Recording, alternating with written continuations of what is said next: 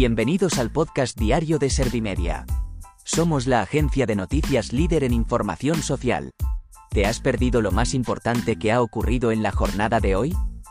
A continuación te cuento en menos de un minuto los titulares más destacados de este viernes 9 de junio de 2023.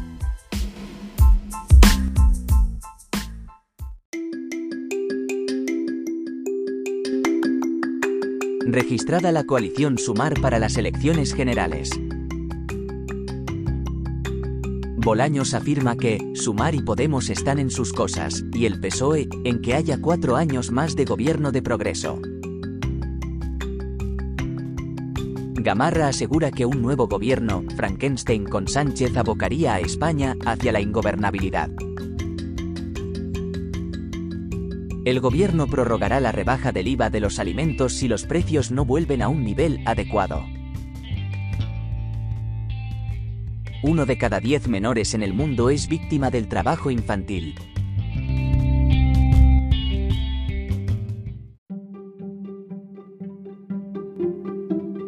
¿Te han sabido a poco los titulares? Pues ahora te resumo en un par de minutos los datos más importantes de estas noticias. Registrada la coalición Sumar para las elecciones generales.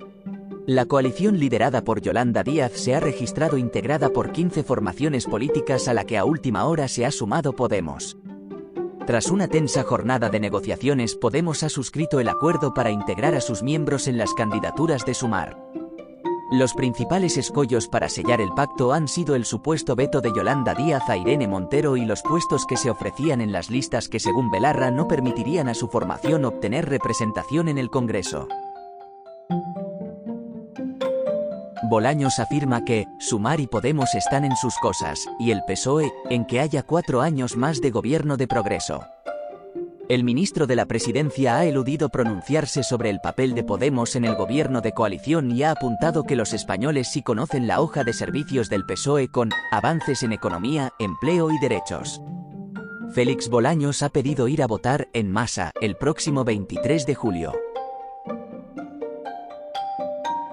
Gamarra asegura que un nuevo gobierno, Frankenstein con Sánchez, abocaría a España hacia la ingobernabilidad. La secretaria general del Partido Popular ha vaticinado que si se reeditara el gobierno de coalición, todavía sería mucho peor, porque tendría a un Pedro Sánchez todavía más débil y un conglomerado de partidos todavía más amplio, que abocarían a España absolutamente hacia la ingobernabilidad. Gamarra ha asegurado que el primer movimiento para la configuración de ese ejecutivo alternativo al proyecto de Feijóo fue el anuncio de que Esquerra y Bildu concurrirían juntas al Senado. El gobierno prorrogará la rebaja del IVA de los alimentos si los precios no vuelven a un nivel adecuado. Nadia Calviño ha subrayado que los precios de la energía ya han vuelto a niveles anteriores al inicio de la guerra de Ucrania. Esta declaración de la vicepresidenta primera ha seguido la línea de sus compañeros de gobierno de los últimos días que anunciaban que apurarán el plazo para prorrogar las medidas extraordinarias y que este Real Decreto que apruebe el Consejo de Ministros deberá convalidarse por la Diputación Permanente del Congreso antes de los comicios del 23 de julio. Uno de cada diez menores en el mundo es víctima del trabajo infantil. La Organización Internacional del Trabajo calcula que unos 160 millones de niños de entre 5 y 17 años trabajan, lo que supone un incremento sustancial, ya que en 2015 se calculaba que esta cifra era de 94,5 millones.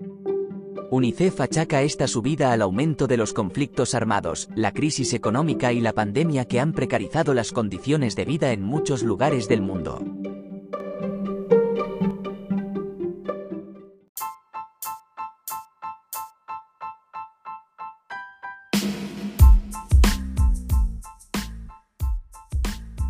Gracias por escuchar los titulares de la jornada en este podcast de Servimedia.